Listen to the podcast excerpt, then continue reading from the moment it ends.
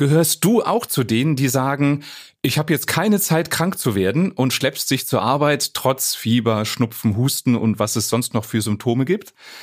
Warum das nicht so schlau ist, also weder aus persönlicher Sicht noch aus kollegialer Sicht noch aus wirtschaftlicher Sicht, darum geht es jetzt.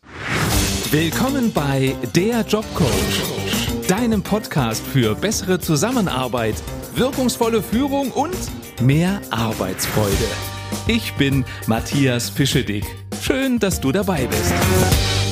Wir Deutschen sind ja total pflichtbewusst. Und dazu gehört auch, dass wir zur Arbeit gehen, obwohl wir krank sind und besser das Bett hüten sollten. Da gibt's auch einen Fachbegriff für aus der Arbeitspsychologie und der heißt Präsentismus. Also dieses Gefühl, ich muss zur Arbeit gehen, ich darf die Kollegen nicht im Stich lassen, ich habe Termindruck und für mich gibt es mindestens drei Gründe, warum das nicht so schlau ist. Grund Nummer eins. Wenn du krank bist, dann bist du nicht 100% leistungsfähig und dann ist es sehr wahrscheinlich, dass du auch Fehler machst und Fehler kosten dich und oder deine Kollegen Zeit, Fehler kosten Geld und du brauchst viel länger, um deine Arbeit zu erledigen. Und deswegen ist die Frage, ob es nicht effizienter ist, wenn du erstmal zu deinen vollen Kräften wieder kommst, indem du dich zu Hause ausruhst und dann zur Arbeit gehst, oder ob du so auf halber Kraft dich durchschleppst. Der zweite Grund, warum es nicht schlau ist, zur Arbeit zu gehen, ist, du verschleppst die Krankheit. Wenn du dich nicht schonst, dann dauert es umso länger, bis du wieder fit bist. Und unterm Strich bist du effizienter, wenn du erst 100 Prozent oder 90 Prozent gesund bist und dann zur Arbeit gehst, als wenn du mit 40 Prozent dich über Wochen durchschleppst und vielleicht sogar noch einen Rückfall kriegst. Und Grund Nummer drei, warum du nicht zur Arbeit gehen solltest, wenn du krank bist, sind deine Kollegen. Wenn du als Virenschleuder auf der Arbeit auftauchst, dann ist die Wahrscheinlichkeit hoch, dass du deine Kollegen ansteckst. Und dann ist der Schaden viel größer als der Nutzen, den du bringst, wenn du trotz Krankheit zur Arbeit gehst. Also lass dein Pflichtbewusstsein ein bisschen hinten anstehen, achte auf deine Gesundheit. Und Studien haben gezeigt, dass gerade die Frauen öfter zur Arbeit gehen, sich hinschleppen, auch wenn sie krank sind. Deswegen, wenn du eine Frau bist, gerade du, bitte schon dich. Vielleicht denkst du jetzt, ja, ist ja klar, ihr Männer, ihr seid viel empfindlicher, wir Frauen, wir ziehen das durch. Ich würde sagen, zumindest in dem Punkt sind wir Männer vielleicht ein bisschen vernünftiger als ihr. Aber dieses Männer- und Frauenthema können wir ein andermal noch ausführlich diskutieren. Und wenn du vielleicht sagst, die drei Argumente, die ich eben gebracht habe, warum du zu Hause bleiben solltest, haben dich noch nicht überzeugt, da habe ich noch was für dich wenn du auf Zahlen, Daten, Fakten stehst. Es gibt eine Untersuchung zu dem Thema, wie viel Kosten entstehen dadurch, dass Mitarbeiter krank werden. Und es geht in die Milliarden. Also deutsche Unternehmen verlieren Milliarden an Euro, nicht Millionen, Milliarden an kranken Mitarbeitern. Und eine Studie hat herausgefunden, dass 67 Prozent dieser Summe darauf zurückzuführen sind, dass Mitarbeiter zur Arbeit gehen, obwohl sie krank sind. Das heißt, auch wirtschaftlich schadest du dem Unternehmen, für das du arbeitest, wenn du krank zur Arbeit kommst. Also bitte bleib zu Hause.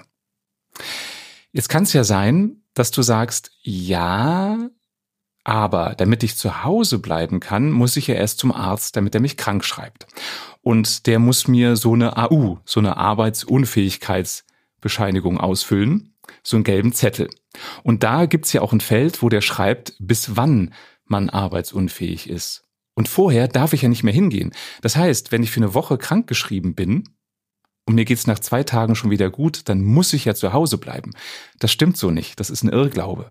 Dieses Feld mit dem Enddatum, das heißt nicht, bis dahin musst du zu Hause bleiben, sondern es ist beschriftet mit voraussichtlich arbeitsunfähig bis einschließlich voraussichtlich. Das heißt, das ist nur eine Prognose. Und deswegen darfst du auch früher wieder zurück zur Arbeit gehen. Dein Chef muss das nicht akzeptieren, also der könnte ein Veto einlegen und sagen, ey, ich find's löblich, dass du wieder kommen willst, aber mir wäre es lieber, wenn du dich noch ein bisschen schonst oder ich traue dir noch nicht zu, die Maschinen zu bedienen, so ganz fit siehst du noch nicht aus, geh lieber nach Hause. Also der kann es ablehnen. Aber wenn er es akzeptiert, musst du nicht erst wieder gesund geschrieben werden, sondern kannst einfach bleiben. Und solltest du nach einem Tag feststellen, naja, so richtig fit bin ich doch noch nicht, dann darfst du wieder zu Hause bleiben. Also die AU verliert nicht ihre Gültigkeit, wenn du zwischendurch doch mal einen Tag wieder arbeiten gehst. Und manchmal höre ich auch, ja, wenn ich aber wieder arbeiten gehe in dieser krankgeschriebenen Zeit, dann bin ich nicht versichert. Auch das stimmt nicht. Es sei denn, du hast irgendeinen speziellen Passus im Arbeitsvertrag. Aber grundsätzlich gilt, sobald du auf der Arbeit bist und arbeitest, bist du versichert. Also auch kein Risiko für dich. Ein anderer Grund, warum du dich vielleicht nicht krank schreiben lässt, könnte sein, dass du sagst, na ja, morgen Abend ist der Geburtstag meiner besten Freundin, meines besten Freundes und da würde ich gerne hingehen. Und wenn ich mich jetzt krank schreiben lasse, dann darf ich da ja nicht hingehen. Wenn das rauskommt, dann verliere ich meinen Job. Auch das stimmt nicht so ganz. Alles, was du tust, was deiner Gesundheit förderlich ist, wenn du krankgeschrieben bist, darfst du tun. Alles, was du tust, was eher schädlich ist oder das noch schlimmer macht oder die Krankheit verschleppt oder verlagert, das solltest du nicht tun. Also ein Beispiel, angenommen, du hast dein Bein gebrochen. Wenn dein Chef in den sozialen Medien ein Foto sieht, wie du auf einer Party sitzt mit hochgelegtem Bein und trinkst ein Bier, kann er dir keinen Strick draus drehen, denn du schonst dir dein Bein. Wenn aber ein Video von dir auftaucht, auf dem du mit deinem Gipsbein heftig tanzt, das ist nicht förderlich für deine Gesundheit und da könnte es sein, dass dein Chef dich zum Gespräch bittet und dir ernsthaft ins Gewissen redet. Oder anderes Beispiel, wenn du eine Erkältung hast, eine Grippe hast. Natürlich darfst du an die frische Luft und eine Runde spazieren gehen. Du solltest dich warm anziehen und es sollte vielleicht nicht regnen. Also wenn du bei Regen in Shorts ohne Jacke herumspazierst, obwohl du krank bist und das kommt raus, das wäre nicht so schlau. Und angenommen, Deine Kollegen stehen jetzt hustend und schniefend neben dir. Was machst du dann?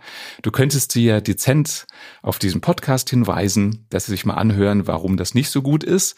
Du selbst solltest, aber das weißt du selbst, Abstand halten, möglichst oft die Hände waschen, viel trinken und mein heißer Tipp ist, abends eine Nasendusche machen. Das hört sich ekliger an, als es wirklich ist. Durch die Nasendusche werden deine Schleimhäute durchgespült. Das heißt, zum einen werden Viren, Bakterien und Staub des Tages weggespült. Also die sind wieder arbeitsfähig, deine Schleimhäute. Und sie werden befeuchtet durch das Wasser. Auch das hilft deinem Abwehrsystem.